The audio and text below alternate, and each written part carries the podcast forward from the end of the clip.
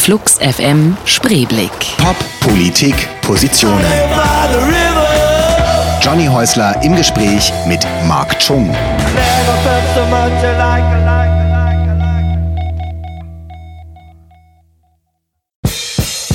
Abwärts. Nicht nur Richtungsangabe, sondern auch legendäre Punkband der frühen 80er Jahre. Hier startet Mark Chung seine Karriere in der Musikindustrie. 1980 steigt Chung bei der Hamburger Band als Bassist ein, bevor er zwei Jahre später zu den einstürzenden Neubauten wechselt.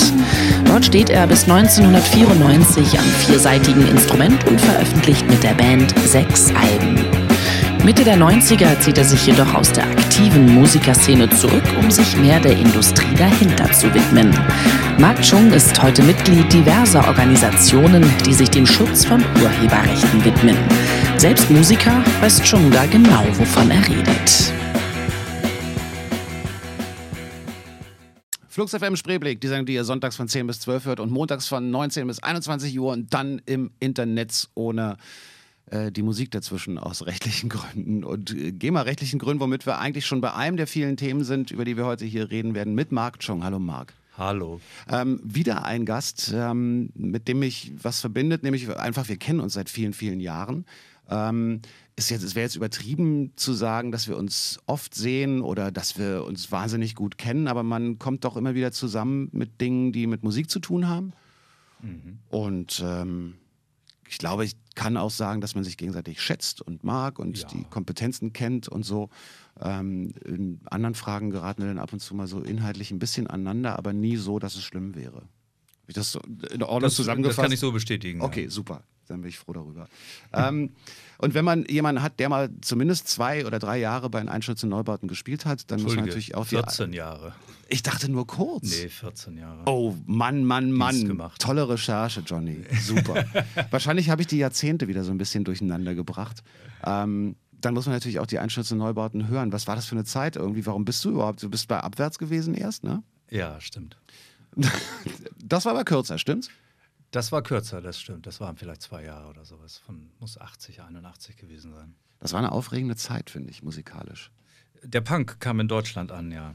Ja, das war interessant. Das war gut. Um, Gibt es heute irgendwas, was sich daran erinnert, an diese Zeit? Oder ist das eine Altersfrage, dass man jetzt sowieso nicht mehr so begeisterungsfähig ist für Musik und dass man dann irgendwie sagt, gut, so das, was man in der Jugend oder in seiner Teenagerzeit erlebt hat, das kriegt man heute sowieso nicht mehr zurück? Boah, das, das ist eine komplexe Frage, Johnny. Also ähm, die meisten Menschen, und da bin ich glaube ich nicht anders, äh, assoziieren mit der Musik, die sie, als sie in der Pubertät und in mhm. ihrer Jugend waren, haben äh, da sehr starke Erinnerungen. Und das ist eine der Sachen, die ich an Musik selber sehr toll finde, dass Musik wie ähnlich wie Gerüche eigentlich und sonst kaum irgendwas anderes sofort Erinnerungen zurückbringen kann und Lebensgefühl zurückbringen. Wenn man ein Musikstück hört, das man aus einem anderen Lebenszusammenhang kennt, der viele Jahre her sein kann, ist man oft wie so eine, eine kleine Zeitmaschine dahin zurückversetzt, emotional, finde, finde ich. Und ich weiß, dass es vielen anderen auch so geht. Ähm, insofern äh, bedeutet Punk mir natürlich in der Hinsicht was. Zum anderen finde ich glaube, wenn wir über Musik, ich glaube, wir wollen ja heute ein bisschen über Musik auch Unbedingt. Reden. Also ich, ich selber mag Musik, die sich bezieht auf Dinge, die passieren, also auf das Leben, auf das Lebensgefühl, auf politische Situationen. Also Musik, die im Gegensatz jetzt zu Musik, die sich nur auf andere Musik bezieht, ähm, finde ich Musik immer sehr spannend und interessant, wenn sie sich auf das Leben und auf Gesellschaft und oder auch auf eigene Gefühle bezieht. Und Punk hatte sehr viel mit dem zu tun, was in der Gesellschaft los mhm. war. In England sicher in den 70ern. Und auch in Deutschland hat das kulturell schon sehr viel bewirkt, glaube ich, und auch sehr nachhaltig. Und es gibt ja immer noch Punkmusik und jetzt, gut, jetzt wenn die Leute heute Punk machen, ist das natürlich schon was anderes. Ist eher ein Musikgenre dann. Ja, ne? Genre. Ja. Aber immerhin ist ein Genre hinzugefügt worden. Ich habe neulich diese, diese Punk-Doku von Don Letts mir angeguckt, ah. ähm, der die wirklich ganz hübsch und liebevoll gemacht. Das ist ja wahnsinnig schwierig, wahrscheinlich an dieses ganze Archivmaterial mhm. ranzukommen und die Rechte zu klären und weiß ich nicht, was muss Horror gewesen sein. Aber und habe eigentlich nicht viel erwartet von dem Film, aber der ist wirklich sehr, sehr liebevoll gemacht, weil er ganz früh natürlich anfängt mit MC5 und Stooges und so, dann über die Ramones und uh, CBGBs und dann irgendwann natürlich da in England landet und ähm, aber da kommt irgendwann so der Satz vor, dass eigentlich Punk so 81 war Punk tot. Gab es das nicht mehr. Das ist natürlich eine ähm, krasse Aussage, aber in gewisser Hinsicht, also wenn man dem Film folgt, hat er recht. Ähm, aber ist es jetzt halt immer noch mindestens ein Musikgenre und wahrscheinlich für viele Leute mehr auch. Naja, Also das kommt, das ist dann regional auch äh, unterschiedlich. Also in, in, New York und London war Punk in mancher Hinsicht sicher tot, weil was ja immer passiert dann mit den rebellischen Musikbewegungen, die, die viel mit Fight the Power und solchen Dingen mhm. zu tun haben, äh, ist, dass sie dann von der kapitalistischen Vermarktungsmaschine sehr geschickt vereinnahmt werden. Mhm. Also ähm, in Deutschland war das sicher noch nicht der Fall. Da war 81 sicher eine Zeit, in der extrem viel von den Akteuren selbst gemacht wurde. Das war die Zeit der Independent Label, der Independent Vertriebe. Alles eigentlich in eigener Hand und äh, die Musikindustrie hatte damit überhaupt noch nichts zu tun. Mhm. Ähm, und da war die Vereinnahmung erst die neue deutsche Welle. Und ich, wir haben ja das, glaube ich, jetzt keinen Zugang zu Wikipedia, aber ich glaube mal so Hubert K. und so war mhm. eher 84, 85. Naja, in gewisser Hinsicht hat Punk ja sogar dafür gesorgt, dass heute die, jeder kleinste Trend eigentlich sofort aufgesogen wird, nicht nur von der Musikindustrie, sondern auch noch von der Werbeindustrie und mhm. ähm, passiert ja auch in anderen Bereichen, zum Beispiel, wenn eine, eine, neue Form von Graffiti entsteht oder so. Ich weiß, irgendwann wurden mal an, wurde angefangen, die ähm, den, den Gehsteig zu besprühen mit Schablonen und so. Und das war innerhalb von kürzester Zeit, von wenigen Wochen, war die erste Werbung zu sehen. Also irgendwelche Sportartikelhersteller haben plötzlich gesagt, oh, das machen wir auch. Wir mhm. besprühen die Gehplatten und so. In gewisser Hinsicht hat... ja, wird, ich lache, weil das haben wir, glaube ich, tatsächlich schon 83 gemacht, bevor es da, äh, als Kunstform existiert. Haben wir okay, aber, da haben wir so ähm, Fußstapfen gemacht, die zum Platten, zu den Platten führten im Laden. Mit den Neubauten, oder? Nee, das war, glaube ich, glaube, das war sogar bei Polygramm irgendwie. Rocco Schamoni, glaube ich. Okay. Hatten wir Marktgeld. Gut, war, war, das das falsche Beispiel, aber du weißt, was ich meine, dass ja. Sachen halt wahnsinnig schnell aufgesogen ja, werden. Und ich glaube, da hat man von, von Punk und dann später natürlich nochmal von Techno wahnsinnig viel gelernt, weil man da Trends als Industrie wirklich so ein bisschen verpennt hat, hatte ich den Eindruck, oder nicht gemerkt hat, dass da mehr draus zu machen ist. Ich glaube, das geht weiter zurück. Also Clive Davis hat ähm, seine Karriere darauf aufgebaut, dass er in den 60er Jahren auf dem Monterey Festival war und mhm. äh, die Bands und Janis Joplin gesehen hat und mhm. die psychedelischen Bands. Und schon damals sind die ja, in den 60er Jahren ist ja schon die Musik dann kommerzialisiert worden, in dem Sinne, dass sie erhältlich gemacht worden mhm. ist. Aber klar, wir sehen, ich meine, in den Werbeagenturen sitzen halt junge Leute, die auch Musik hören und ähm, die dann eben halt den neuen Mercedes-Benz mit Dubstep präsentieren. Und die Nase im Wind haben. Ja. Aber wir hören mal was, was jetzt, äh, was nicht in den 80ern entstanden ist, ein bisschen später. Rockefeller's Gang von Fatboy Slim gehört zu den Songs, die du uns äh, geschickt hast, als einer der, als einen Lieblingssong. Nein, als einer, der mit meinem Leben etwas zu tun hat. Aber ich ah, mag okay. ihn auch, ja. Er ist äh, eigentlich sehr zeitgebunden. Sollen wir darüber sprechen? Lassen wir uns erst hören und dann reden wir drüber. Fatboy Slim, The Rockefellers Gang, äh, Mark Chung ist bei uns im Studio und dieser Song hat was mit deinem Leben zu tun. Nämlich was?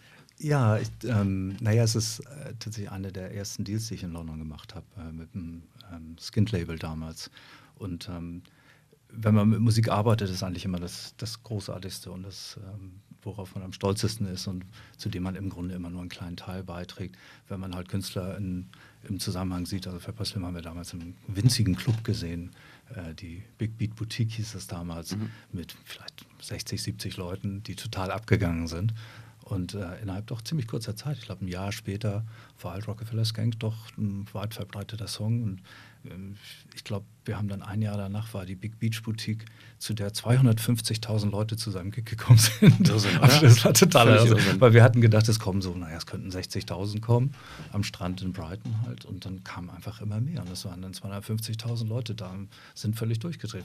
Also und man denkt dann an solche Sachen, wow, wir haben, wir haben was Neues hinzugefügt. Mhm. Und ähm, es ist Musik, die eigentlich sehr eng zeitbezogen ist, die quasi unhörbar war die ganze Zeit danach. Ich habe es neulich gerade nochmal gehört und gedacht, ähm, ich glaube, wir spielen nachher auch Skrillex und Dubstep. Mhm. Es ist eben, es ist Clubmusik, es ist, ähm, sie ist hart, sie ist eigentlich ziemlich unkommerziell. Ich weiß noch, die, ähm, die Sony in Amerika, Tommy Motola hat das nicht verstanden und es hat dann doch anderthalb Millionen in Amerika verkauft. Aber ähm, es war schon ähm, bahnbrechend auf eine Art und es war ähm, wild und jung und naja, Dance-Musik halt. Und ähm, mir, mir gefällt es. Ich denke, wenn wir, wir werden ja so viel Revivals und Retomania ist äh, ruht überall. Das 90er Revival ist ja immer noch nicht richtig gekommen und wenn es kommt, dann sollte das eigentlich dabei sein. Ist das nicht mit Skrillex schon so ein bisschen? Das ist auf eine Art, das, es gibt da tatsächlich die Verbindung. Das fand, deshalb dachte ich, hatte ich vorhin, als, als ihr gesagt habt, hier sag mal ein paar Songs, die, mhm. die wir hm. spielen sollen, äh, dachte ich, ja doch, stimmt, da gibt es eine Verbindung. Das ist auch schon harte elektronische Musik mit, mit atonalen mit, mit, Breaks. Ja, mir kommen da irgendwie so Sachen wie Prodigy immer in. in ja, ja, das genau das ist ja aus derselben Gar nicht so weit weg. Stimmt. Ich hab, muss noch mal irgendwie so ein bisschen auf dein, musste mal gerade mein Telefon in die Ecke schmeißen, damit es hier keine Störfrequenzen gibt. Ähm, ich musste, das, du hast ja einen interessanten beruflichen Werdegang, also jetzt dieses äh, mehr als ein Jahrzehnt Einsturz in Neubauten. Wie bin ich auf diese zwei, drei Jahre gekommen? Ich glaube, ich habe es mit abwärts verwechselt was eine kürzere Phase ist. Mir aber schrecklich peinlich. Kannst ähm, du ja ähm, rauslöschen. Nachher. Ich könnte ich könnt das rausschneiden, aber ein, ein, Teil dieser Sendung ist, dass ich die Peinlichkeiten der Moderation nicht rausschneide. Das ist, glaube ich, nicht peinlich, wenn man es nicht macht. Aber es waren 14 Jahre und ich habe Dienst getan und es war großartig, aber es war dann auch Zeit, was Neues zu Ich habe Dienst getan bei den Einschutz- und Neubauten. Tut man Dienst, Das oder? ist Arbeit, ja. Ja klar, Arbeit ist das immer. Musik ja. ist schwere Arbeit. Nein, aber, es war, äh, war, keine leichte, also ich habe schon sehr lange hin und her überlegt, aber ich bin ganz froh, dass wir das ganz gut, wie auch also man ist ja dann auch, ich weiß gar nicht, ob man sagen soll, befreundet, aber wenn man 14 Jahre mit Leuten an was arbeitet, was doch sehr intensiv ist und das ganze Leben in mancher Hinsicht zumindest immer in Phasen einnimmt, ist man sich doch sehr nah. Ich bin, glaube ich, mit den Bandmitgliedern näher als mit vielen anderen Menschen. Mhm. Und äh, ich glaube, wir haben das ganz gut hingekriegt. Hab, irgendwann war für mich einfach Zeit, was Neues zu machen, aber wir haben das sehr geregelt und sehr geplant gemacht. Und du hast dich dann angefangen, auf die geschäftliche Seite des, des, des Musikmachens äh, zu konzentrieren mit den Freibank Musikverlagen und ähm, hast da, und das wissen ja auch die wenigsten, weil wir kommen ja vielleicht noch zum Thema GEMA und so, wollen es nicht zum Hauptthema der Sendung machen, aber werden sicher drüber reden. Und was viele zum Beispiel nicht wissen, dass du dich schon mit der GEMA geprügelt hast als ähm, die viele derjenigen, die es jetzt tun, noch nicht geboren waren. Ja, das stimmt, ja. Und ähm, da können wir gerne noch ein paar Anekdoten hören. Aber ähm, Einschütze Neubauten, dann Freibank Musikverlage und dann ging es aber irgendwann nach England zur Sony.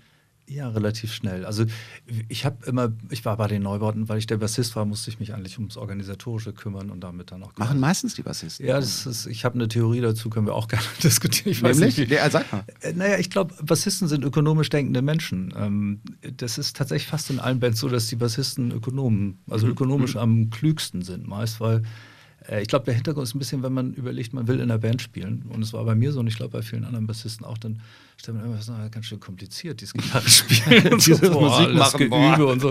Also eigentlich wollte ich jetzt in einer Band spielen, stundenlang zu Hause üben. Und dann stellt man fest, warte mal, Bass, der hat ja nur vier Seiten und klingt gut.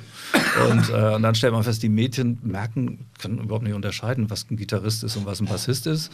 Äh, worum es einem ja in dem Alter auch geht. Und ähm, also sprich, das ist eigentlich der äh, ökonomischste Zugang zum in der Band spielen. Außerdem stellt man fest, äh, Angebot und Nachfrage. Alle wollen Gitarre spielen, alle, mhm. jeder, es gründen sich Bands, sie brauchen immer einen Bassisten. Während es gibt immer zig Gitarristen, die mitspielen wollen, die in harter Konkurrenz zueinander stehen. Also es ist ein gewisses Marktverständnis ist da inhärent. Ja. Verstehe. Ja, kann ich, ich stimme zu. Man hat nicht so drüber so. nachgedacht.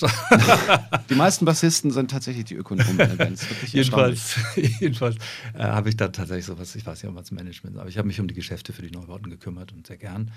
Und, ähm, und wir haben dann ja eben einen eigenen Verlag, also wir haben eigentlich alles für uns selbst im, mhm. im Punk-Sinne gemacht. Wir haben eben äh, gesagt, sollen wir einen Verlag machen und sind schnell zum Schluss gekommen, warte mal, das können wir doch eh viel besser als die alten mhm. Säcke, die das normalerweise betreiben.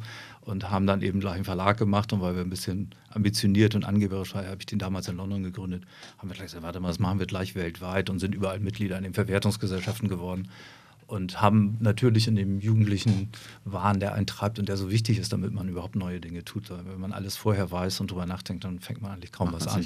Aber wir haben gedacht, das können wir, das machen wir einfach. Und wir haben, waren Mitglieder in der, in der GEMA natürlich, aber in der englischen PRS, bei der SASAM in Frankreich, in Amerika, bei Harry Fox, bei Jazz Rack und hatten plötzlich auch richtig Arbeit. Und ähm, komplett unterschätzt, wie viel Arbeit das ist. Aber habt ihr denn, also ich meine, die Neubauten waren ja, waren ja wahnsinnig ähm, berühmt berüchtigt, aber haben die Neubauten denn tatsächlich ähm, damals so viel Geld verdienen können, um so ein, so ein, so ein Apparat und also im Sinne von, da müssen ja, da findet ja eine Menge Administration statt.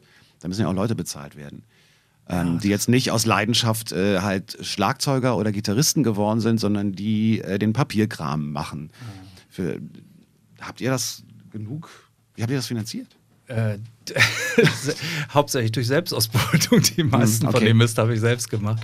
Und äh, Musiker haben mitgearbeitet. Wir haben dann irgendwann ziemlich schnell sind dann Freunde gekommen, die Swans und die Amanda Galas, mit denen wir sowieso befreundet waren mhm. und haben gesagt, hey, ihr macht doch einen Verlag, so könnt ihr nicht unser Zeugs auch machen. Mhm. Und dadurch war es ein bisschen leichter. Und mit Neubert, wir haben gar nicht so schlecht, wir haben nie in Saus und Braus gelebt, aber wir haben ja auch in keinem Land wirklich viel verkauft. Aber wir haben in vielen Ländern der Welt ein mhm. bisschen verkauft, sodass wir doch, ich glaube, wir haben so 300.000, 400.000 vom Album in der Regel verkauft okay. weltweit. Also das, da kam dann schon was zusammen und wir haben es eben auch, ich habe das Management gemacht, ja, ein bisschen schlau organisiert, dass auch was hängen bleibt. Das war schon okay. Reich waren wir nicht, aber wir konnten dann doch relativ bald davon leben. Ähm, bevor wir dann nach England gehen oder zu Sony und uns fragen, warum, hören wir so was richtig altes Steppenwolf. Ich, würde, ich kann noch was dazu erzählen, wenn die acht Minuten noch nicht um sind. Wir sind fast um. Dann machen wir es später. Wir sind bei siebeneinhalb. Nee, dann machen wir es später. Zu Steppenwolf wolltest du erzählen? Nee, zu Ste Steppenwolf. Ich hab, wollte gerne einen Song aus den 60ern und der hat Krach und, äh, okay. und der rockt. Magic Carpet Ride. Äh, Marc Schung ist im Studio. Yeah. Und hat was, äh, hat Steppenwolf, was für ein Bandname, oder? Unfassbar. Hermann Hesse, ich glaube, sie hießen früher The Sparrows oder sowas. Das war schon eine gute Wahl eigentlich. Mal Steppenwolf definitiv die bessere Wahl, ja. Hermann Hesse habe ich lange nicht gelesen. Ich glaube, im gewissen Alter kann man das machen. Klar. Aber in welchem? Pubertät, glaube ich. Und äh, du wolltest äh, zu, jetzt wolltest du aber nicht einfach nur den Hermann Hesse-Hinweis zu Steppenwolf geben, als du gesagt hast, du Nö, aber so viel gibt es zu Steppenwolf. Ich, ich, ihr hattet ja die nette einfach, bring mal fünf Songs mit. Ja. Ich meine, mein Leben wäre miserabel, wenn es nur fünf Songs gäbe, die ich gerne spielen würde. Wahnsinnig schwierige, so diese, welche Musik wie auf einer einsamen Insel fünf Grausam. Songs. Nur fünf? Wahnsinn. Genau. Man würde sie alle hassen nach kurzer Zeit. Klar. Aber ich dachte, ein Song aus den 60ern wäre gut und Jimi Hendrix wird ja immer gespielt und so. Dann dachte ich Steppenwolf. Weil A, äh, er hat, er hat Krach, er ist psychedelisch. Textlich ist er ein bisschen grenzwertig, fordert zum Drogengebrauch auf. Junge Mädchen, nimm Drogen, ist super, mach die Augen zu, kann total super werden. Hat man in den 60ern so gesagt. Hat man so, und dann später in den 70ern und in den 80ern. hat man das zu anderen Drogen gesagt, das stimmt. Aber äh, ja, ich mag den Song echt gern. Und äh, es ist halt Rockmusik, die grooved. Das ist gut, finde ich. Was hat dich nach diesem, wir machen alles selber und wir nehmen das selber in die Hand, dann in die äh, in die Höhle des Löwen getrieben. Irgendwie. Du bist dann nach England gegangen, hast äh, für Sony gearbeitet. Hast du die Nase voll gehabt von diesem Do-it-yourself-Ding? Hast du gesagt, irgendwie, ich will jetzt mal eine Sicherheit haben, anständig Kohle verdienen und mal mit alles auch ein bisschen größer denken können, bessere Etats haben können? Oder was war der Grund? Nee, eigentlich gar nicht. Äh, ist auch tatsächlich ein bisschen komplexer. Also ich versuche es kurz zu machen. Ähm, wir sind schließlich im Radio. Ich, wie gesagt, aus den Neubauten raus bin ich nach 14 Jahren, weil ich dann einfach immer das Geschäft nebenbei gemacht habe und einfach gedacht habe, das Lass nicht ablenken, mache ich das nicht richtig. ja, ja, nur zu. Ja, ich turne hier rum gerade, entschuldige. Und es, es, war einfach so, dass ich weder in der Band mich ganz ein, eingebracht habe, weil ich dauernd irgendwelche Verträge durchs Fax gekriegt habe beim Studio noch irgendwie das Geschäft richtig machen konnte, weil man kann nicht ein neues Geschäft aufbauen, wie eigentlich jeder, der ein Startup betreibt, weiß, wenn man immer zwischendurch drei Monate auf Tour geht oder mhm. sowas. Und ich hatte einfach, ich wollte einfach mich mein eins richtig machen. Und äh, weil ich Neubauten eben schon 14 Jahre gemacht habe, war naheliegend zu sagen, okay, dann mache ich jetzt mal das, die geschäftliche Seite richtig, weil Spaß hat mir die schon gemacht. Und eigentlich lief es dann auch tatsächlich sehr gut. Das war 94, bin ich raus. 95 haben wir dann gesagt, okay, lass ernst machen mit Musik. Haben, ähm, haben bei Freibank dann eben auch gesigned, haben also Künstler unter Vertrag genommen ähm, Scooter, Fettes Brot, haben Techno-Labels gegründet, all diese Dinge. Und es lief damals sehr gut. Tobi und das Bo, Fünf Sterne Deluxe, mhm. also Hamburger Hip-Hop halt. Also Dinge, die Jugendkultur waren und uns irgendwie interessiert haben. Oder nicht irgendwie interessiert haben, sondern die uns nahe standen und die wir mochten.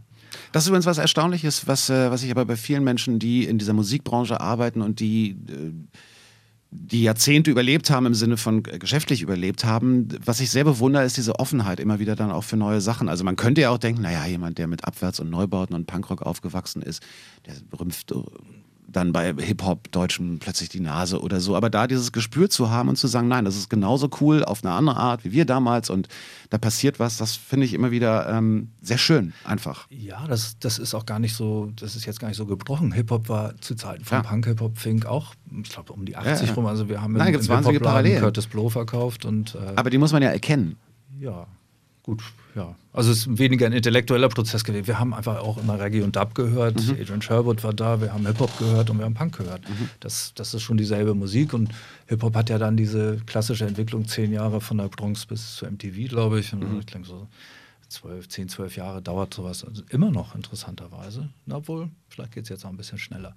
Und, ähm, und dann war natürlich neu erstmal was komisch für die Amerikaner, deutscher Hip-Hop. Das haben die überhaupt nicht verstanden. Mhm. Aber es war natürlich so, dass es plötzlich zu, bei Hip-Hop geht es ja um die Geschichten, die man erzählt, zumindest meist. Mhm. Und plötzlich, als es in Deutsch war, war das natürlich für junge, viel ganz anderes, für ein junges Publikum. Plötzlich haben Gleichaltrige ihnen Dinge aus ihrem Leben erzählt. Und das war schon war toll, fand ich, fand ich gut. Und es gab eben auch interessante Sachen, gab auch viele Sachen, wo man später gedacht hat, naja gut, das hätte man auch lassen können.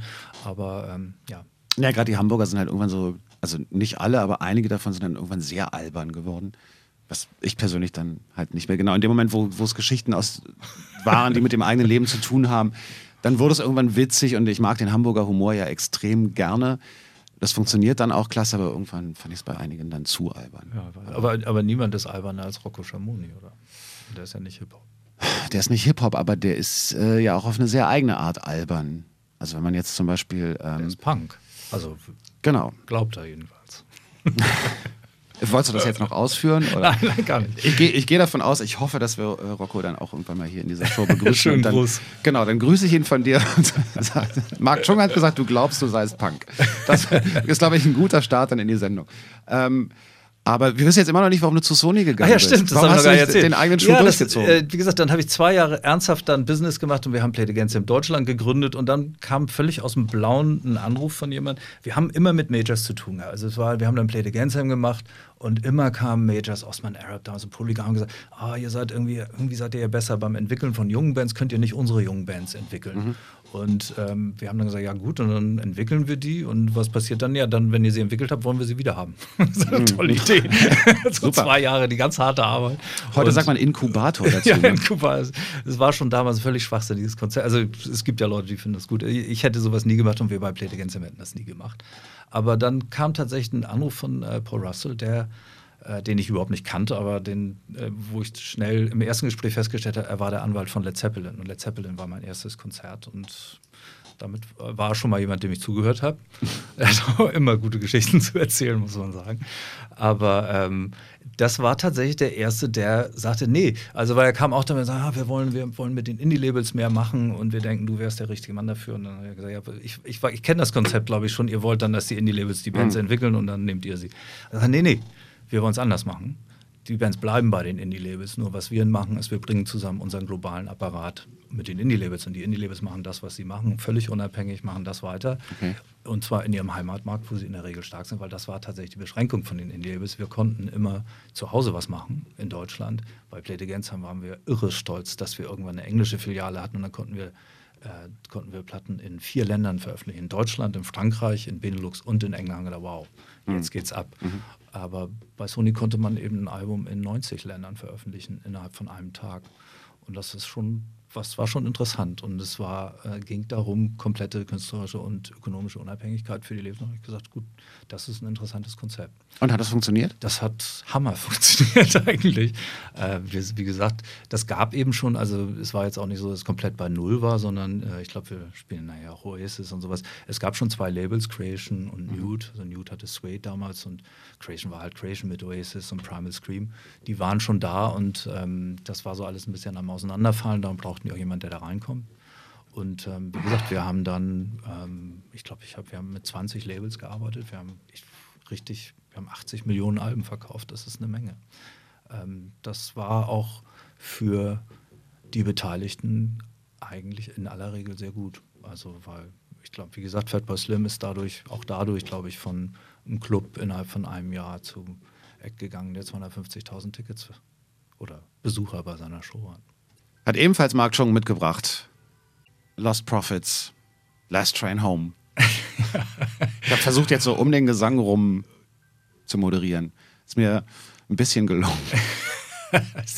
ist okay, das darf man machen. Du hast gerade, ich muss jetzt zugeben, als jemand, der in Deutschland immer Musik gemacht hat und obwohl wir mit meiner kommen wir auch zweimal viele Monate durch Amerika getourt sind und auch mal einmal sogar in London gespielt haben und in anderen Ländern und so aber so als, als jemand, der mit angloamerikanischer Musik aufgewachsen ist, habe ich immer so neidisch nach England geguckt, wo, wo es einfach so eine, wo Popkultur zur, zur Kultur generell gehört. Mhm.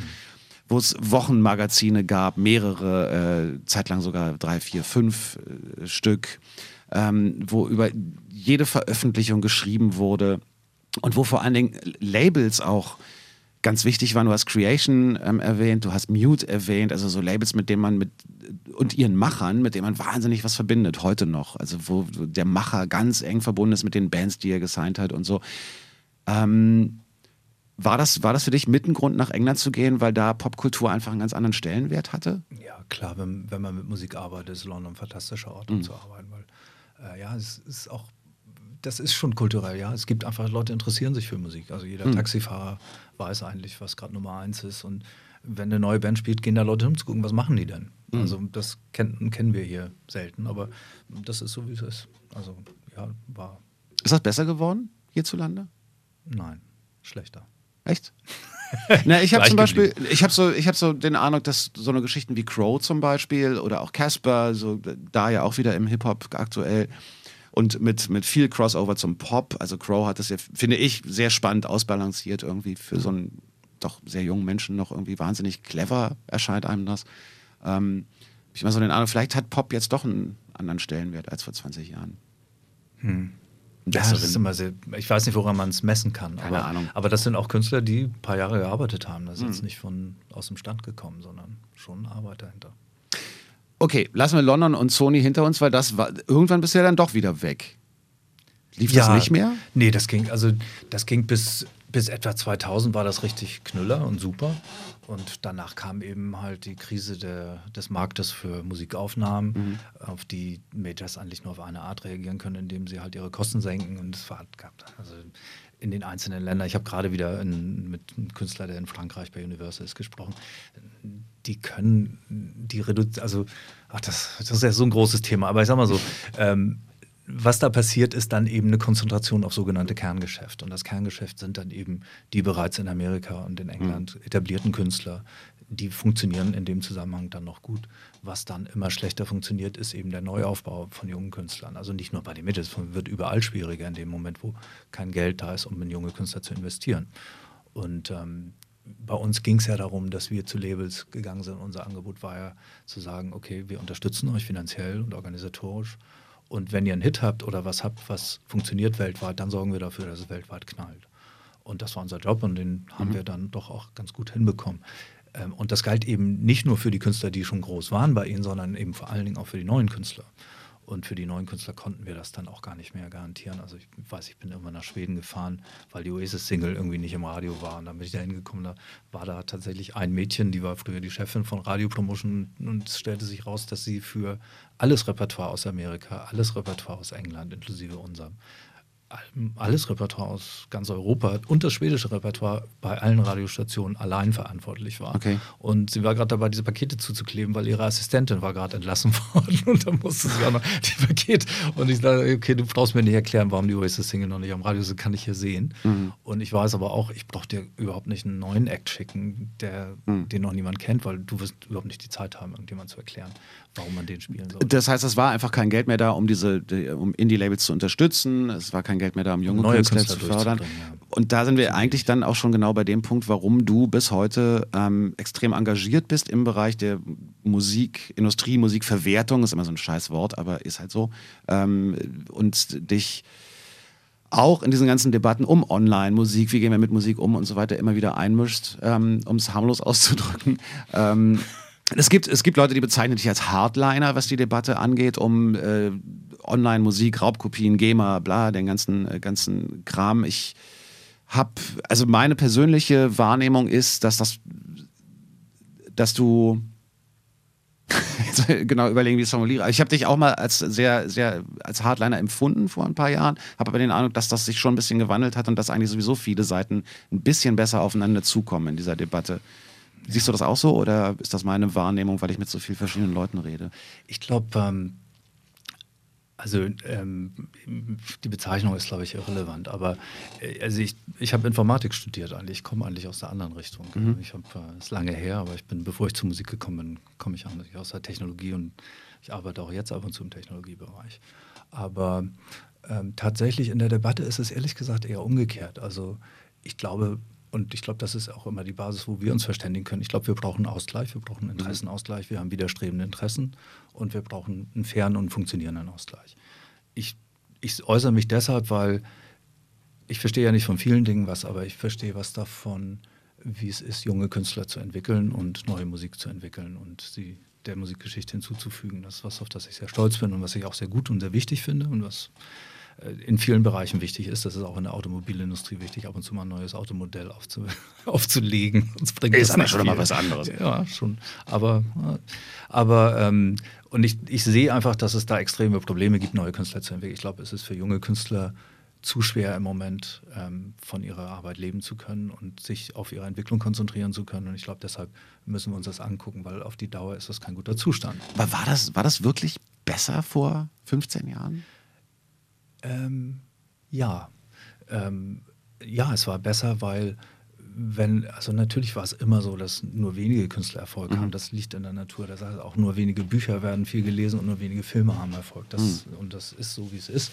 Aber ähm, wenn was eine Chance auf Erfolg hatte, dann hat es auch eine gute Chance gehabt, ähm, den Rahmen zu bekommen und die Zeit zu bekommen, sich zu entwickeln.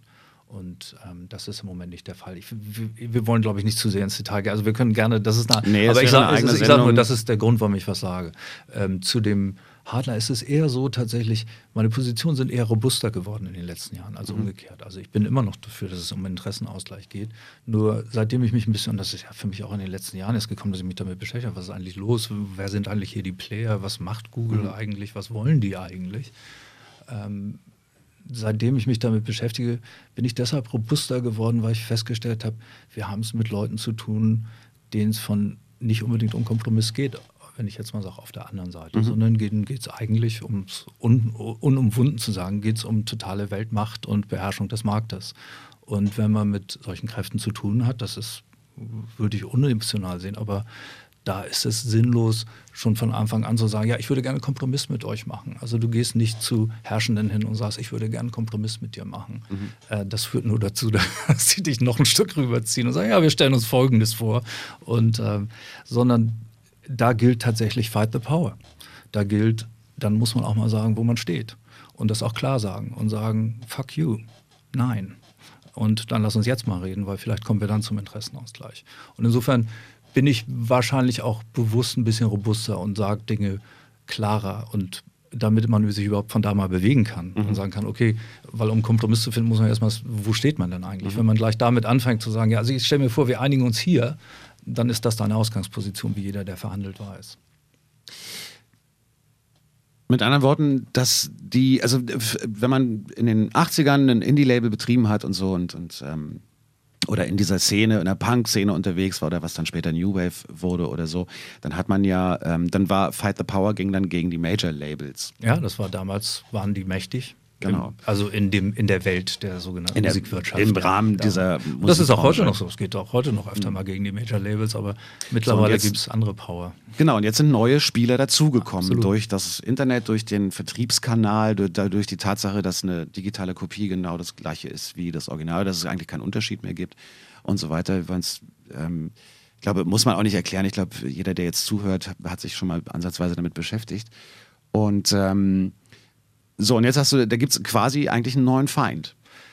Ich würde das nicht als Feind bezeichnen. Wie gesagt, das sind Interessenkonflikte. Also mhm. ich glaube, ähm, also ich, ich, nehme mal Google, weil Google so einfach ja, ist. ist ja also, also Google ist nicht mein Feind. Google ist ein Konzern, der ähm, auf Profitmaximierung ausgerichtet ist und der sich, wie es im Kapitalismus sich gehört, so wenig Steuern wie möglich zahlt, so viel Macht wie möglich, so viel Konkurrenten wie möglich ausschaltet, platt macht. Mhm. Äh, so funktioniert das. Und ähm, das ist, hat nichts mit Feind oder äh, ist auch ziemlich unemotional, nach, ne, wenn man ein paar Jahre in dem System gelebt hat. Aber ich glaube, was wir gelernt haben, was wir alle, wenn wir es nicht gelernt haben, gelernt haben sollten, ist, dass zu hohe Konzentration von Macht nie gut ist. Ähm, weder politisch noch im Kapitalismus. Und das ist eine der freiheitlichen, tatsächlich und fortschrittlichen Gedanken des Kapitalismus, dass man immer gewusst hat, gegen Monopole müssen wir vorgehen und Monopole nützen nichts, sondern äh, untergraben eigentlich alles, was gut ist am, am Kapitalismus, was positive Kräfte fast nebenbei. Also weil die Leute streben ja einfach nur nach möglichst viel Geld verdienen, aber der Gesamteffekt kann gut sein, wenn man eben Checks und Balances hat und Interessenausgleich.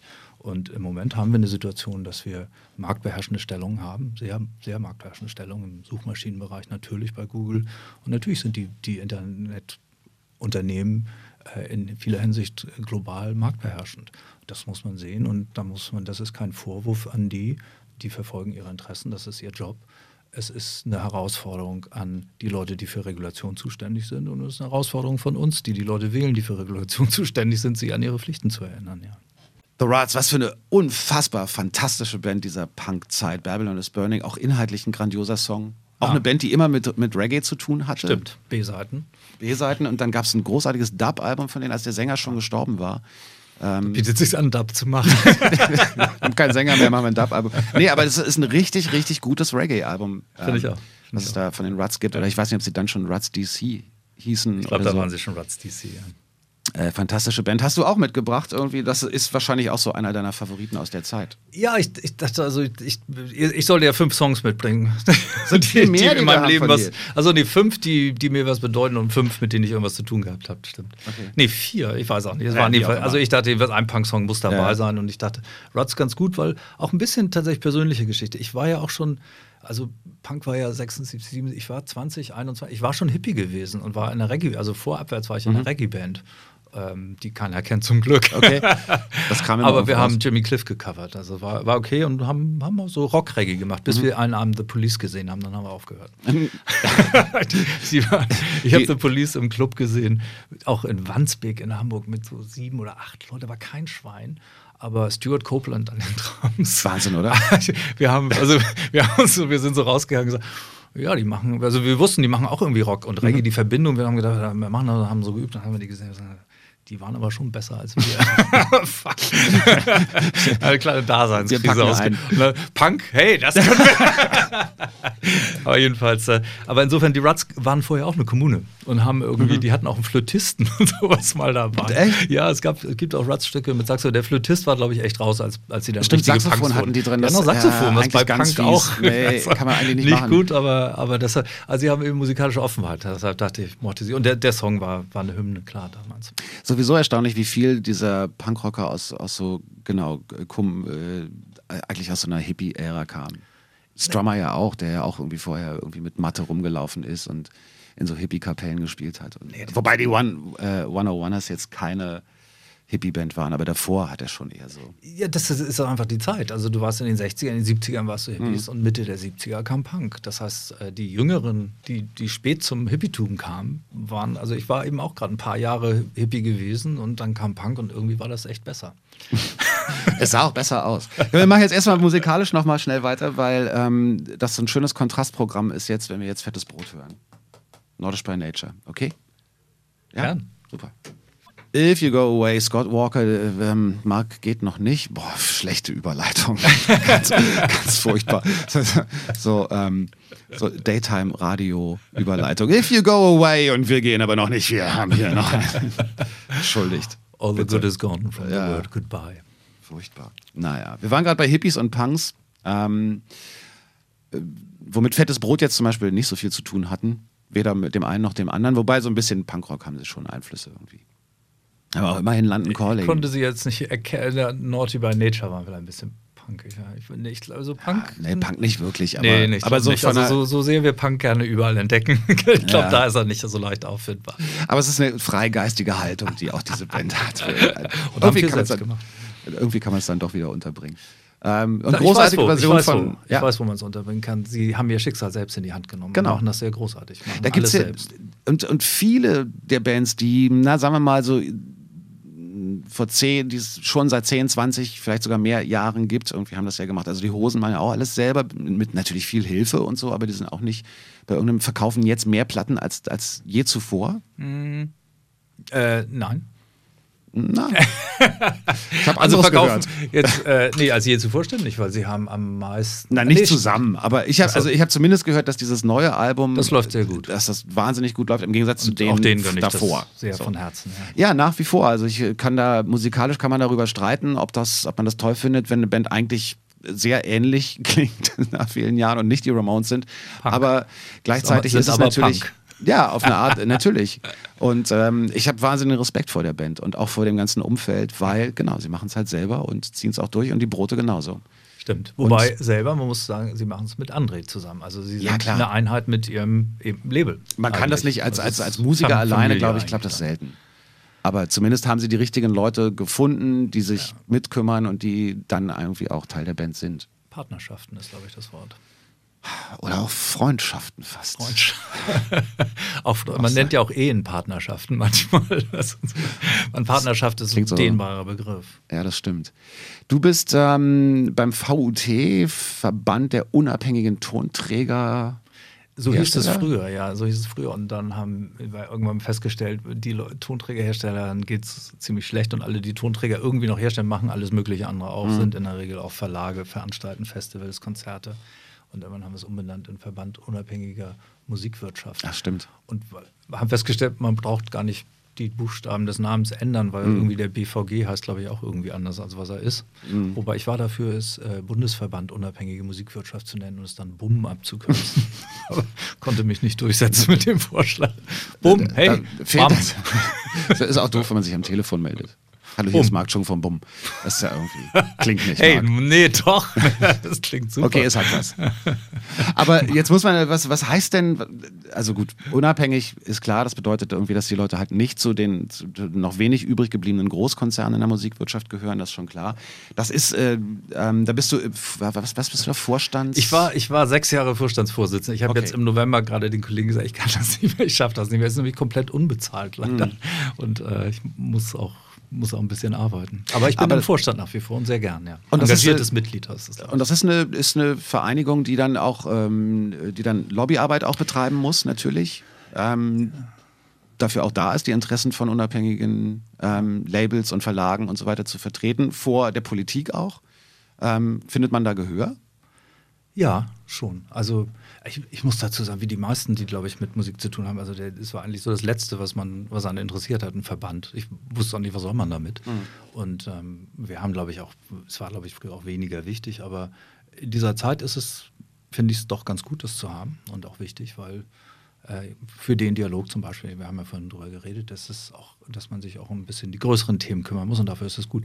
Und ja, man findet Gehör. Ich war eben selber erstaunt, weil wir sind totale Amateure, wir sind natürlich keine Lobbyisten, wir haben, haben noch nie damit zu tun gehabt. Aber ich habe festgestellt, wenn man beim Politiker anruft und sagt, wir sind der Verband der unabhängigen Musikunternehmen, wir würden uns gerne mal unterhalten und uns mhm. erzählen, was bei uns los ist, ähm, das, ist das ist sehr zugänglich. Ich glaube, also zugänglicher als man denkt, bevor man es mal probiert. Und das ist ja auch gut und das ist Demokratie, so soll das sein. Ähm, und dann, wie gesagt, Politiker ist kein, auch kein leichter Job, muss man auch mal sagen. Ich, nicht, ich, ich würde ihn nicht machen Weil, wollen. Ja, es ist eben, es ist, man muss, ich glaube, das Beste, was man dazu sagen kann, das ist eines, eine der wenigen Sachen, die man eigentlich machen kann, wenn man alt ist. Wieso muss man dafür alt sein? Nee, ich glaube, es schadet. Da. Also eine der Sachen, wo es nicht schadet, wenn man einfach schon mal gelebt hat und sich Sachen gesehen hat. Achso, okay. Ein bisschen von den kurzweiligen Zyklen ein bisschen mal einen Schritt zurücktreten kann. Es schadet nicht. Ich glaube, es ist auch, ist auch gut, wenn junge Leute dabei sind. Aber ich glaube, da ist es auch nicht schlimm, ein paar Leute dabei zu haben, die so das Leben schon mal ein bisschen gesehen haben, auch noch ein paar Sachen ändern, die schon mal passiert sind. Und nicht mehr ganz so aufgeregt sind.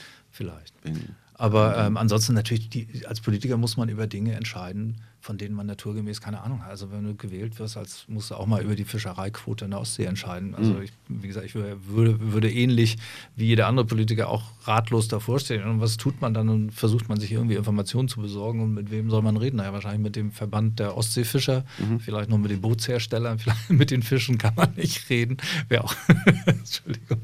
Aber ähm, die hätten eine andere Meinung dazu zur Fischfangquote. Wahrscheinlich. Aber, aber ähm, das müssen sie tun. Und insofern, glaube ich, ist der Dialog für beide Seiten sinnvoll, weil äh, was, und das haben wir auch dann begriffen relativ schnell, warte mal, was wir tun müssen und was wir viel zu wenig getan haben und nie getan haben, ist eigentlich die Information vermitteln. Wie funktioniert das eigentlich? Wie entsteht Musik? Was ist dafür notwendig und was haben wir, womit, welche Probleme gibt es? Und wobei könntet ihr vielleicht helfen, diesen ähm, vielbeschworenen Interessenausgleich herbeizuführen? Ein Stuhl in der Hölle. Die Einschätze-Neubauten. Retromania, also deutsches Mittelalter. Bei denen Mark Chung 14 Jahre lang gespielt hat. Nicht etwa Dienst geleistet. Dienst geleistet hat, genau. ähm, wo waren wir denn gerade? VUT, ähm, Verband, ja, Verband, Verbände, ähm, die man gründen muss, damit man gemeinsam stark ist. Jetzt hat sich aber in den letzten, letzten vielen Jahren irgendwie, du hast Google schon angesprochen, ist ja aber auch nur Echt? bei Platzhalter ist ja jetzt auch falsch, weil Google da schon ja eine massiv, äh, massive Rolle spielt, genauso wie Apple, wie Amazon. äh, um mal so die drei, glaube ich, wichtigsten Spieler. Microsoft gibt es noch. Microsoft gibt es auch Die noch. sind total am Kommen. Ich glaube auch. Das äh, Erstaunliche, nee, im Ernst. Ich ja, glaub, super. Das, du bist der Erste. Ich erzähle all den Tech-Jungs, Jungs, hört auf, kauft euch Microsoft-Aktien. Windows 8, das bringt's. Na, ob es das bringt, weiß ich nicht. Ich habe es tatsächlich noch nie benutzt. Ich kann, kann das nicht beurteilen, aber ähm, ich finde es fast so, ich finde die inzwischen fast so ein bisschen bemitleidenswert, weil, also zum Beispiel das mobile Betriebssystem, was sie haben, finde ich wirklich gut. Finde ich persönlich in der, in der Handhabung besser als äh, Android. Aber ähm, es hat so richtig keine Chance, habe ich den Eindruck. Aber es kann ja immer alles Mögliche passieren. Und das ist ja auch das Spannende, sowohl an der Musik als auch an der Technologieszene, weil es reicht ja ein Super-GAU bei Apple oder so, alle datenfrei, Kredit, Kredit, Kreditkartendaten von 8 Zillionen Nutzern, die irgendwo offen rumliegen und schon ist das Vertrauen in ein Betriebssystem wahrscheinlich dann oder in ein Unternehmen irgendwie doch ein bisschen angeknackst. Ob man dann unbedingt zu Microsoft wechselt, weiß ich jetzt auch nicht, aber wie auch immer, sollte ja jetzt gar nicht Thema sein, sondern was ich sagen wollte, ist, dass ich, Ich natürlich. Ich, ja, ich, ich grätsche rein und sage, Konkurren Konkurrenz ist gut. Natürlich. Also Monopole sind, sind Ja. ein Problem und äh, so ein Oligopol, was wir, wenn wir jetzt nur vier Internetunternehmen benennen können, Mhm. sagt uns das auch schon okay, das ist Markt, das ist Machtkonzentration, Mhm. aber immerhin ist vier besser als ein. Insofern Absolut. schadet es nicht. Also Microsoft als Player da wieder dabei zu haben, sehe ich eher positiv. Und aus, ich werf sie, ich würde sie auch nie in einen Topf werfen, weil der Unterschied ist für mich doch schon sehr klar, weil Apple ist ein unglaublich harter Verhandlungsgegner. Ich weiß nicht, ob du mal versucht hast, mit Apple zu verhandeln. Nö. Aber sie bezahlen, sie sehen es ein, sagen, ja, wir wollen die Inhalte, sie sind für uns was wert, sie helfen uns, unsere Geräte zu verkaufen und sie sind bereit zu zahlen dafür. Und ob es genug ist oder nicht, darüber streitet man sich immer. Und auch bei Microsoft ist das keine Frage gewesen, die selber immer ein bisschen daher kam, glaube ich, dass sie halt diese Programme geschrieben haben. Alle haben sie kopiert, aber irgendwie hat es ja auch für sie funktioniert. Aber ähm, das ist tatsächlich, ja, deshalb reden wir, glaube ich, öfter mal über Google, weil das, das zwar gesagt wird, aber doch anders gehandhabt wird dort. Ähm, aber auch ohne Google oder mit, mit vielen kleineren Googles zusammen würde natürlich das Netz, was äh, eine, hätte das Netz natürlich eine Veränderung in die Musiklandschaft Absolut. gebracht, die ähm, schwerwiegend ist, Ja, weil, wir haben es vorhin angedeutet, digitale Kopien, die hin und her geschickt werden können und, und, und. Äh, dieser merkwürdige Begriff der Raubkopie und so weiter, um den nur mal zu benutzen, damit alle wissen, worüber wir reden. Ähm, also, dass da eine massive Veränderung stattgefunden hat, ist klar. Dass da die großen Spieler auch benannt werden müssen, ist auch klar. Aber ich wüsste gerne mal von dir, wo du so, wo du denkst, wo der ganze Kram jetzt hingehen kann in den nächsten Jahren. Das wird ja noch viele Jahre dauern, glaube ich, bis man da irgendeinen Weg gefunden hat, wie man dann wieder auf einem Stand ist, dass man sagt, das ist eigentlich ganz okay gerade. Ich finde, viel hat sich schon verändert, allein durch das, dass es ein Angebot gibt, legale. Das gab es ja viele Jahre lang nicht. Das heißt, man konnte Musik zwar aus dem Netz runterladen, einfach so. Ähm, und selbst wenn man dafür be hätte bezahlen wollen, war es nicht möglich. Und dann kam irgendwann iTunes und Music Load und ähm, Amazon MP3 Downloads und so. Und das funktioniert ja, glaube ich, auch ganz gut. Also die machen auch schon auch Umsätze. ja. Ähm, ist nicht so, dass äh, ähm, alle Leute losziehen und Musik kostenlos aus dem Netz runterladen. Viele aber schon. Und ähm, hast du irgendeinen Eindruck äh, aus der Erfahrung der letzten Jahre jetzt, wird sich das einpendeln? Wo würdest du es gerne sehen? Den Umgang mit Musik in digitalen Zeiten? Ich habe mich noch, also ich, meine Qualifikation, die Zukunft zu sehen, ist relativ begrenzt. Ich weiß es, ich weiß es genauso wenig Frage, wie jeder andere. Nee, das ist, ist, also wir können ja raten. Also, ähm, ich, also ich, ja, wir haben Spotify nicht erwähnt und müssen es natürlich Hm, erwähnen. stimmt. Ich glaube, es ist großartig, dass es das gibt. Und äh, ja, es zahlt extrem wenig. Das ist für viele Musiker ein Problem, wenn die es mal Hm. so nachrechnen. Aber ähm, je mehr Leute das, die bezahlte Option von Spotify wählen, und das tun doch ziemlich viele, glaube ich, ähm, umso eher wird das funktionieren. Und es ist großartig, dass es das gibt. Und ich glaube, wohin wird es gehen? Also jetzt ohne, ohne Anspruch auf die Zukunft sehen zu können. Ich glaube, wir werden als Musikwirtschaft uns jetzt so durchmauscheln. Und es wird, äh, ich, glaube, wir haben vielleicht wirklich eine Talsohle jetzt mal erreicht von, von Umsätzen her für, für Musikaufnahmen. Das ist ja, ist ja auch nur dieser Teilbereich, der ein Problem ist, dass man eben für Musikaufnahmen tatsächlich große Probleme hat, eine faire Vergütung zu kriegen, was ich so nennen will. Ich glaube, es geht wirklich nie um was anderes. Aber ähm, ich glaube, wir werden uns, ich bin so verhalten optimistisch. Irgendwie werden wir es durchmauschen. Ich finde nicht, dass die Musikwirtschaft im guten Zustand ist. Ich finde, die Labels sind in extrem schlechten Zustand. Ähm, ich sehe es eben wie gesagt, hauptsächlich, wie ich vorhin schon mal sagte, und ich will nicht drauf rumreiten, aber ich sehe es bei den jungen Künstlern. Also es ist, ich bin unheimlich oft bei Konzerten, da sind 200, 300 Leute da, da ist Interesse da, da ist nie jemand vom Label, weil die gar kein Personal haben, was sie da hinschicken können im Moment. Das ist schon äh, kein guter Zustand. Und sie wollen eigentlich auch nur Sachen machen, die, also, oder die, es gibt immer wieder Verrückte, die verrückte Dinge versuchen zum Glück, aber ähm, die Tendenz im Markt ist, Dinge zu tun, die als sicher gelten, wo man denkt, okay, das müsste doch eigentlich funktionieren. Und wenn es eben deshalb gibt, eben Deutschland sucht den Superstar, kriegen die auch immer noch eine Veröffentlichung, weil sie ja monatelang im Fernsehen waren. Aber ich wollte es gerade sagen, also da wollte ich jetzt mal reingrätschen, weil nur das zu. ist natürlich auch. Ähm, also zu sagen, die gehen nicht sich kleine Bands angucken, die vielleicht spannend sein könnten, weil das Personal nicht da ist. Auf der anderen Seite gibt es ja genug Personal, um diese ganzen Riesenschuhe zu fahren. Und da stecken ja auch eine Menge Leute hinter. Also sowas wie äh, Voice of Germany, Deutschland sucht den Superstar und so weiter. Das ist ja auch alles Teil der Musikindustrie inzwischen. Das ist Teil der Fernsehindustrie. Also ja, aber doch auch der Musikindustrie, oder? Ich meine, also welche da, Künstler in welchen Sport zwischen, zwischen Sport-Live-Übertragungen irgendwie ihre Songs platzieren und so, da sind doch die Labels, die großen, auch ganz massiv involviert. Also ich frage mich halt, ob, ob sich die äh, ob sich gerade die großen Labels nicht vielleicht auch selber teilweise so ein bisschen das Wasser abgegraben haben, weil ich meine, ja, eine, eine, neue, eine, neue, Band aufzubauen, kostet immer noch wahnsinnig viel Geld, natürlich, klar, aber dafür sind ja einige andere Sachen sehr viel günstiger geworden. Mhm. Also die Produktion kostet nicht mehr so Absolut. viel. Ich weiß, bei uns hat man damals noch teilweise sechsstellig ausgeben müssen, damit die Band mal einen Monat im Studio ist oder so, weil es natürlich auch immer alles ganz groß sein musste. Braucht man heute nicht mehr. Ich glaube, äh, jemand wie Crow hat das Album grundsätzlich die Basis wahrscheinlich erstmal wirklich zu Hause gemacht, hat dann schon anständige Demos gehabt, die nochmal jemand sich vorgenommen hat. Aber ich glaube nicht, dass die Produktion 100.000 gekostet hat, eher die PR dann.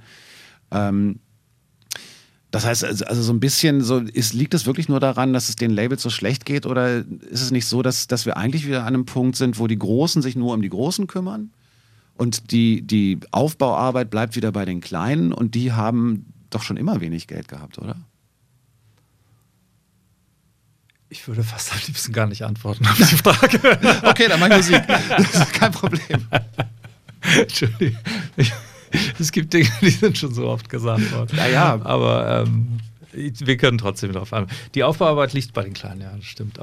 Das ist eine sehr junge Band aus Berlin. Not Called Jinx heißen die. Und ich habe dieses Stück hier, das ist, ist jetzt eine noch nicht gemasterte Version, habe ich mitgebracht, weil ich die mag ist noch nicht gemastert und nicht zu Ende gemacht und so, aber ähm, ich wollte es einfach schon mal im Radio spielen. Breakout heißt der Song. Es gibt viele junge Fans von denen, die das, die die Band kennen. Und da sind wir eigentlich dann doch wieder bei diesem Thema, was wir gerade hatten. Zu dem du sowieso keine, also, äh, Nein, ich wollte nicht dahin, aber ähm, an, anhand dieser jungen Bands sehe ich ja, die hatten einen Deal, zum Beispiel, die hatten einen kleinen, oder was heißt, die hatten einen Plattenvertrag. Ähm, lief auch alles okay und so, dann aber wieder doch nicht so. Und die sind jetzt tatsächlich auf der Suche und die müssen ja, was, was junge Bands heutzutage abgeben, ist ja, sind ja keine Demos mehr, sondern ist ja quasi fertig. Also das muss man jetzt vielleicht nochmal mastern oder so. Und dann ist es fertig. Das heißt, eigentlich kriegen die Labels ja auch schon das fertige Produkt angeliefert. Also eine Band muss so viel vorleisten, nicht nur finanziell, sondern auch an Arbeit und Know-how. Ähm, so, da hat sich also viel verändert. Nee, ich wollte aber trotzdem, du hast gesagt, du willst nicht drauf anwenden, musst du auch nicht, sondern ich wollte mal eine ganz andere Frage stellen, ob man jemals eigentlich ähm, bei dieser Frage um Musik im Netz und so, ob man jemals eigentlich wirklich für Musik bezahlt hat oder nicht immer für das Drumherum, den Service, den Datenträger, was auch, äh, was weiß ich. Ähm, ich gehöre auch zu dieser Generation, die Vinyl vermisst. Und zwar hauptsächlich aus, aus künstlerischen Aspekten und aus haptischen Aspekten. Ich habe immer wieder, wenn ich so, so ein Album, ein Vinylalbum in der Hand halte, allein was, was die Designer und die Band selbst sich ausdenken konnte, gestalterisch um das Produkt Musik herum, ist einfach so ein bisschen weggefallen, was ich wahnsinnig schade finde, weil ich an einer Band oder einem Künstler nicht immer nur die Musik spannend fand, sondern auch, wie präsentiert er sich, wie stellt er sich selbst dar, welche Kunstmarke, wie möchte er, dass seine Platten aussehen und so. Das fällt jetzt so ein bisschen weg. Der kann dann eine Website haben, aber die sind dann halt trotzdem alle nur auf dem Monitor und ich kann das Papier nicht anfassen und so. Ist aber auch eine andere Diskussion unter alten Es gibt Männern. aber Vinyl. Vinyl es gibt Vinyl stabil. immer mehr als, ja, es kommt, äh, als man denkt. sogar. Ja, ja. Also von vielen Bands gibt es Vinyl. Das ist interessant, weil die ganzen großen, großen Firmen ihre Presswerke irgendwann verkauft haben. Und die lachenden Dritten sitzen jetzt irgendwo in, keine Ahnung, Bulgarien. und äh, pressen ohne Ende Vinylplatten. Nein, nein, Vinyl ist, ist, ist schwer da, das weiß ich, wenn auch nicht in, wahrscheinlich in den Auflagen, wie es mal war. Aber ja, was ich, komischerweise im Dance-Bereich verschwindet es zunehmend, aber für, weil die nur noch mit, für Gitarrenbands gibt es jetzt Vinyl. Äh, ja. Ja. Ähm, aber wo ich eigentlich hin wollte, war, glaubst du, dass bei dieser, bei dieser Frage, dass woher kommt das Geld für Bands, irgendwie, dass es wirklich äh, der Verkauf von Musik weiter sein kann? Also von der reinen Musik oder ist es nicht immer der Service drumherum oder das Produkt, was man mitverkauft? Ich, ich weiß das, ich habe das schon mal gelesen, dass du das sagst. Mhm. Ich habe das ähm, ehrlich gesagt nicht ganz verstanden. Also ich kann da nur für mich sprechen. Ich kaufe Musik wegen der Musik. Also ich, ich, wenn ich Musik hören will, gehe ich auf iTunes oder ich, meine Frau benutzt Spotify. Ich benutze ihr Telefon, weil ich zu, zu faul bin. Und, aber ähm, wenn ich, also ich habe immer die Musik gekauft. Also klar, ich habe auch mal eine Platte, also gerade als ich jung war, habe ich auch mal die Rolling Stones gekauft, weil da so ein, ein 3D-Bild vorne drauf war. Fand ich mhm. super. Und dann fand ich die Platte auch okay und ich fand die Stones irgendwie okay.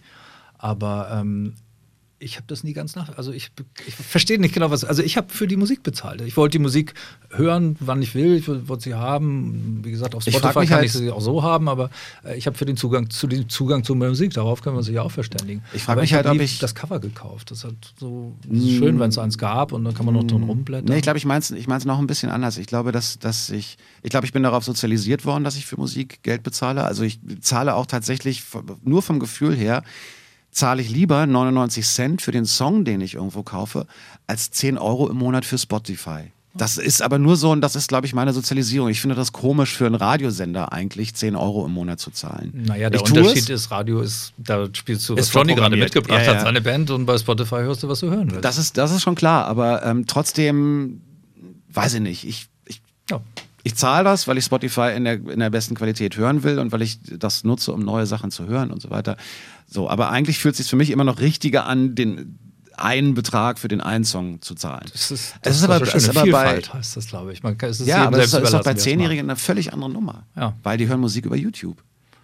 Ja. Und äh, die zahlen auch nicht für YouTube, sondern die zahlen, wenn, dann für ihren Mobilfunkvertrag oder fürs Handy, um den Zugang zu dieser Musik zu haben. Ja, also äh, Radio fühlt sich umsonst an, aber du bezahlst mit damit, dass du dir die Werbung anhörst. Also ist es werbefinanziert und das ist, YouTube ist da nichts anderes. Der einzige Unterschied ist, dass wir viel streiten und in Deutschland darüber haben, wie diese Werbeeinnahmen verteilt mhm. werden sollen und dass das, glaube ich, so, so ein Stadthalterkonflikt gerade aufgebauscht wird vielleicht von beiden Seiten. Will ich jetzt gar nicht reingehen.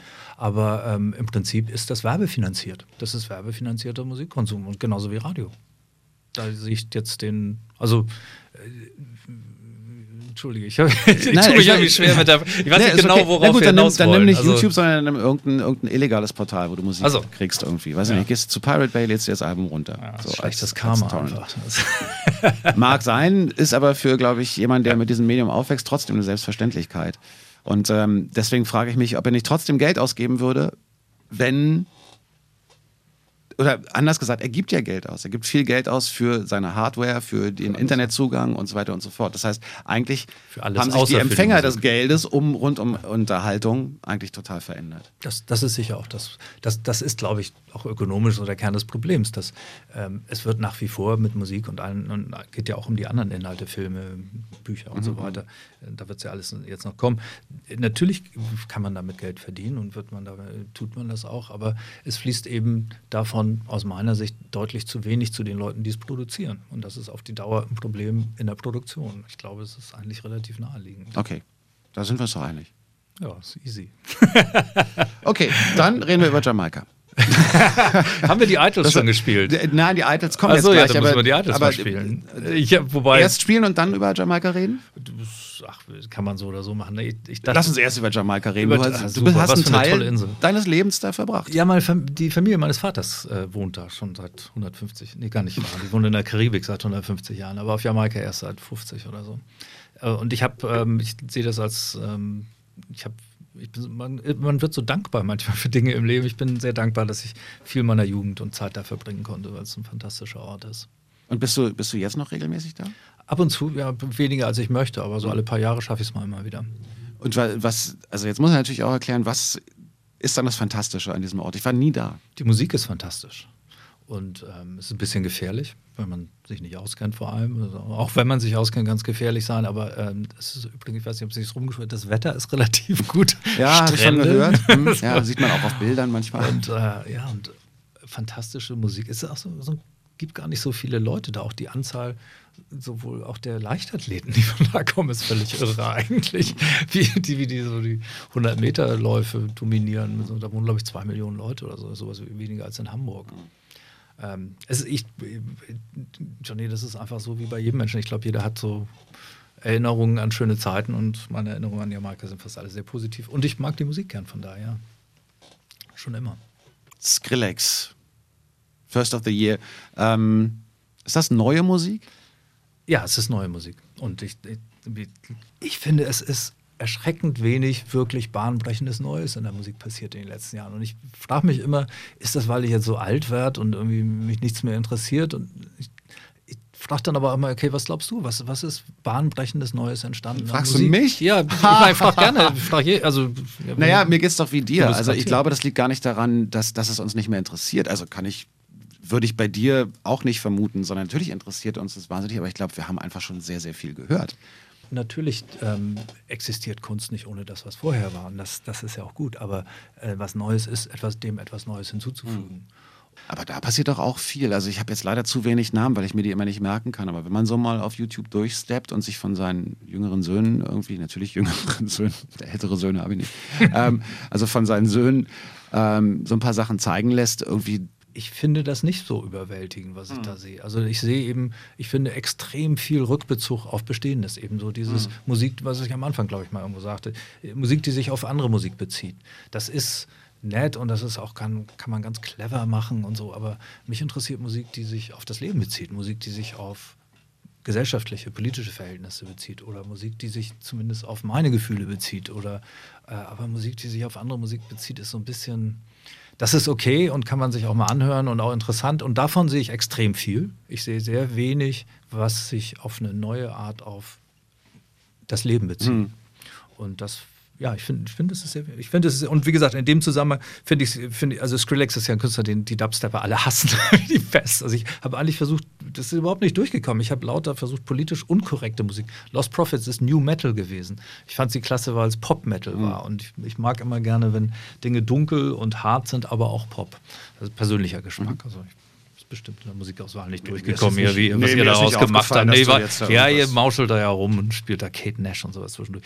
Aber. Aber Lost Prophets hatten wir doch. Haben wir gespielt. Also wirklich, ja, haben wir gespielt. Ja, ist okay. Ich, ich nöl nur ein bisschen rum. Okay. Aber jedenfalls. Ähm, ist ja gleich vorbei. Genau. Ähm, ich finde, Skrillex ist interessant, weil äh, der ja so einen Hardcore-Hintergrund hat und ich glaube, er hat zum Dubstep auch was gebracht, was äh, tatsächlich gar nicht, was gut war, dahin zu bringen, nämlich so die, die Hardcore-Energie. Und ähm, es ist, wird jetzt tatsächlich, ich meine eben auch nicht nur, dass es existiert, sondern auch, dass es äh, ja, in dem Sinne erfolgreich ist, in dem Sinne, dass viele Menschen es hören und dass es eine Dynamik kriegt, so dass eben das dazu führt, dass da auch mehr junge Leute darauf einsteigen oder die Leute davon leben können und sich ein paar Jahre darauf konzentrieren und mal fünf Jahre richtig dran arbeiten und was Neues entstehen lassen und nicht nur, ich komme eben aus der Musik, mich interessiert zur Musikgeschichte was hinzuzufügen, etwas zu, damit wir mehr haben als kulturelles Erbe und nicht nur was wiedergekäutes oder was, was fünf Minuten interessant war oder ein Rapper, der vom Bus überfahren wurde, der zig Millionen Mal angeklickt wird who cares in fünf Jahren?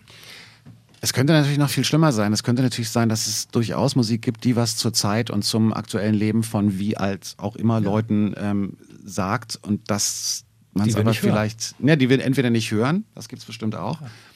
oder aber, wenn man zum Beispiel nochmal zum Beispiel Crow kommt, wo man vielleicht dann erkennt, das ist also, worum es geht im Leben eines 17- bis 20-Jährigen das ist für 17 bis 20, andere 17 Und dann bis 20 ist das vielleicht ein bisschen für uns. Ja, das ist klar. Ein bisschen wenig. Ja, ja ich finde jetzt, also inhaltlich. Crow ganz gut, aber jetzt die Texte machen in meinem Leben jetzt nicht viel Unterschied, aber das ist ja auch okay so. Nee, das tun sie bei mir auch nicht. Ich finde das trotzdem extrem gut getextet. Also ich finde das sehr, sehr gut gemacht und freue mich darüber, dass jemand so mit dieser Sprache umgeht und finde das klasse. Aber dass da jetzt inhaltlich, äh, dass ich irgendwie was, ähm, dass ich sage, wow, okay, das ist eine Gefühlswelt eines jungen Menschen, die ich die mich aufhorchen lässt oder so, das ist so auch nicht.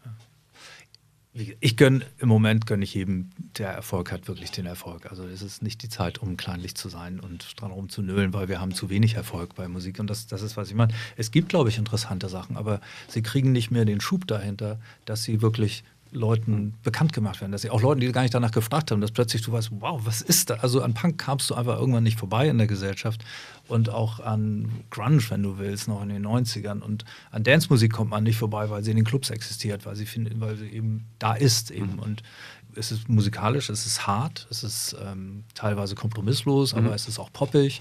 Äh, ich finde die Skrillex-Sachen zum Beispiel tatsächlich deshalb auch ganz gut und ganz interessant. Und auch. Womit man ja auch was, man sagt ja auch musikalisch vielleicht was zur Zeit irgendwie, in dem Moment, wo es genau hart, düster, bisschen brutaler und zwar nicht im, im Heavy Metal Sinne, sondern nochmal anders ist. Ja, Im Hardcore Sinne eigentlich schon. Ja, ja. genau. Ja. Ich fand es eben auch wieder, als ich so nachgedacht habe, was gibt es eigentlich an neuen Sachen, die ich gerne spielen würde, habe ich dann gedacht, ja, man kann sich alle möglichen sagen, aber die sind dann so ein bisschen skurril. Das ist dann so, so ein ganz spezielles kleines Publikum, das das kennt und da gibt es auch interessante Sachen, aber die kriegen einfach nicht mehr den Drive, um in der Gesellschaft sich durchzusetzen. Vielleicht will man es aber auch manchmal gar nicht mehr. Also hat das nicht auch irgendwann genervt, dass alles, was man was man mochte, dann plötzlich fünf oder zehn Jahre später so wahnsinnig groß war und, äh, weiß ich nicht, The Cure in einer O2 World oder keine Ahnung, man so denkt, ach, ich habe hier eigentlich ganz gerne meine kleinen Künstler, die vielleicht dann auch nach, nach einem Jahr wieder weg sind, kann sein. Aber das schützt sie halt auch davor, jemals Mainstream zu werden, was man ja als Jugendlicher auch hasst, oder? Wenn der eigene Geschmack Mainstream ist. Ich finde, das ist eine sehr bürgerliche Einstellung. Ach, sagst du mir, nachdem du sagst, es gibt nichts Neues mehr. das, ist, das ist so ein bisschen wie so, ja, also Wagner und also wir hören halt, wir hören so klassische Musik. Ja, das gemeine Volk versteht das nicht. Ich finde Erfolg gut. Ich finde es gut. Ich, nein, nein, nein, nein, nein. in der Gesellschaft nein, ich finde Erfolg großartig. Aber trotzdem ist es doch so, hast du nicht als Jugendlicher, wolltest du wirklich, dass deine Band Mainstream ist oder wolltest du das für dich haben? Das ist jetzt auch eine persönliche Frage. Ich, mich hat das nie gestört, aber zum Beispiel, wo wir über Skrillex und, und mhm. Dubstep geredet das ist das, was die Jungs im Dubstep, die das seit Jahren in London friemeln, mhm. äh, was die nervt. Jetzt kommt ein Ami, setzt der eine Hardcore-Band war, nicht mal so richtig einer von ihnen ist und jetzt ist es plötzlich. Kann man doch aber größer. auch nachvollziehen, oder? Obwohl es, also ich finde es jetzt nicht bürgerlich, sondern ich finde es irgendwie, ähm, äh, ich finde es eher arrogant. Aber ja, das, das meinte ich Nachvollziehen kann ich es trotzdem. Nee, nee, bürgerlich meinte ich, wenn man so sagt, ist so schön, weil alles so klein ist und man, wenn man sich auskennt, dann kann man sich das angucken hier und da. Nee, ich kann es total nachvollziehen. Die, die, Lebensumstände der Leute, die das machen, sind miserabel. Das ist, also, ich, äh, entschuldige, das Wichtige. Jetzt sind wir am Ende der Sendung nee, nee, in der jetzt, jetzt komme ich jetzt, ja, genau. Nee, nee, ich, ich will es auch sagen. Äh, wir haben am Anfang, du hast es gesagt, in England ist Musik Teil der Kultur. Warum mhm. ist es Teil der Kultur? Weil es für die Kids, denen es schlecht ging, verschiedene Wege gab, das aufzulösen. Mhm. Und zwar, man wurde entweder Sportler, Boxer oder sonst was, oder man konnte mit Musik groß werden. Mhm. Wenn du damit nicht mehr groß werden kannst, dann ziehen wir nicht mehr die Leute an, die hungrig sind und die eine Vision haben und die die Welt erobern wollen. Und die brauchen wir in der Musik, damit es vorangeht, glaube ich. Für Leute, wenn man nur noch in so einem kleinen Minikosmos irgendwo existiert und man hat so ein paar tausend Leute, die es irgendwie geil finden und einmal die T-Shirts abkaufen, das ist, das ist kleinbürgerlicher Scheiß aus meiner das, Sicht. Äh, okay, dann müssen wir das jetzt, müssen wir die Sendung überziehen, weil. ich dachte, das wäre ein gutes Schlusswort. Scheiße. Nee, nee, nee, das kann ich so nicht stehen lassen, ohne zu widersprechen. Weil, also, pass auf, natürlich hast du in gewisser Hinsicht recht und ich möchte, dass Menschen, die Musik machen, weil sie einen Hunger und eine Leidenschaft dafür haben, dass sie davon irgendwie über die Runden kommen können, wenigstens. Also, dass es irgendwie reicht, um das, das von nie für um alle Kunst reichen. weiter Viele werden davon, ja, aber, ich, ja. aber ich glaube nicht, dass die Leute, die hungrig auf Musik sind, deswegen aufhören, weil sie nicht die Chance, also sie haben die Chance ja immer noch. Ich meine, wirklich, ich bitte dich, es gibt ja, gibt doch immer noch trotz Internet, trotz Google, trotz Apple gibt es doch Megastars, die wirklich so, so unglaublich fett sind, dass es schon ekelhaft ist. Wie alt sind die? Die sind unter Umständen 30, Mitte 30, 40 sogar weil sie ewig schon daran arbeiten auch. Ist die letzten Megastars, die wir kennen, sind. Das glaube ich also es nicht. Gibt ich die, glaube, die Mega, nee, guckst du ja, da gibt es dann nur wirklich die Zahlen. Die, das Tour, das Live-Geschäft läuft, das Durchschnittsalter im Live-Geschäft, die Leute sind dichter an 60 als an 40, als an 20.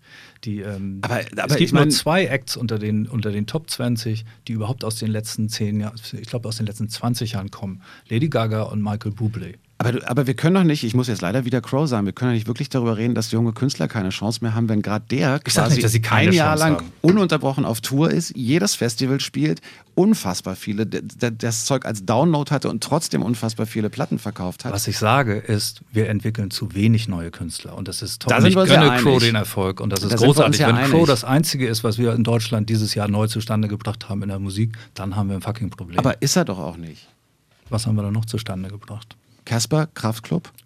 In diesem Jahr Kasper Kraftklub? Naja, im, wir Jahr, im Jahr davor. jetzt sind wir schon drei Jahre, haben wir jetzt gerade.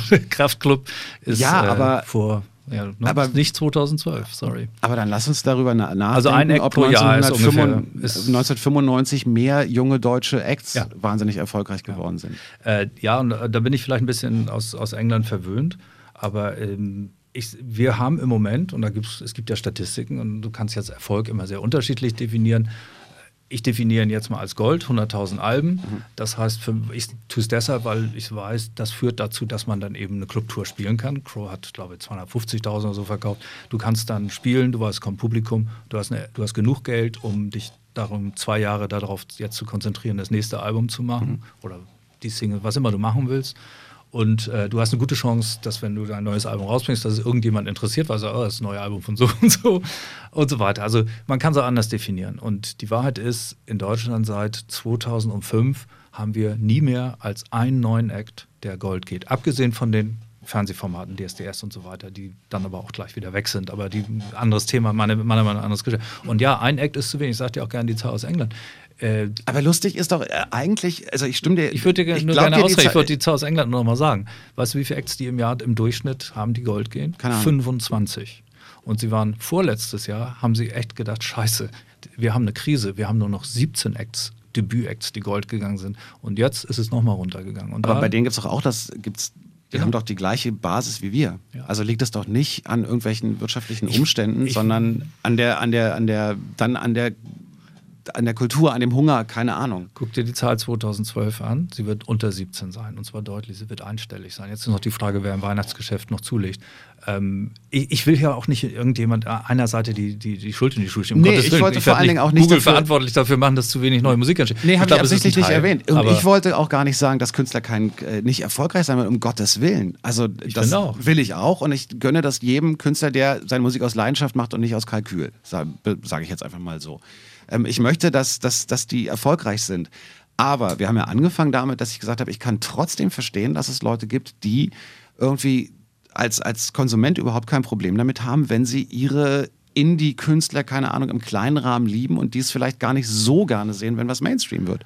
Das ist alles, was ich sagen wollte. Das und finde ist ich- ein, da- dem stimme ich ist ein Ding der zu. Jugend. Ja. Also Ja. ich, Ich, ich will, lass mich antworten. Ich glaube, absolut niemand hat ein Recht darauf, von seiner Kunst leben zu können. Das ist doch Quatsch. Natürlich nicht. Und das, das ist auch noch nie so gewesen. Mhm. Aber er Also muss es die Chance große- dazu haben. Die, und ich glaube auch, und wie gesagt, ich gehe auch weiter und, und vertrete das. Er muss auch die Chance haben, richtig groß zu werden und Millionär zu okay. werden. Ich gönn's ihm. Ich würde, also ich glaube, wie gesagt, ich glaube, wir wollen die Leute, die wahnsinnig sind und die absolut die Welt erobern wollen, wir wollen, dass für sie einer der Wege, das zu tun ist, fantastische Musik zu machen und sich dem zu widmen. Wenn die Perspektive nur noch ist, ich kann irgendwie vielleicht mein Leben davon finanzieren, so zum Bankangestelltengehalt, dann werden wir, glaube ich, schlechtere wollen Musik haben. nicht. Marc, da können wir uns dann treffen. Das wollen wir alle nicht. Und deswegen ähm, ist das ein schönes Schlusswort. Danke fürs Hiersein. Tschüss. Tschüss.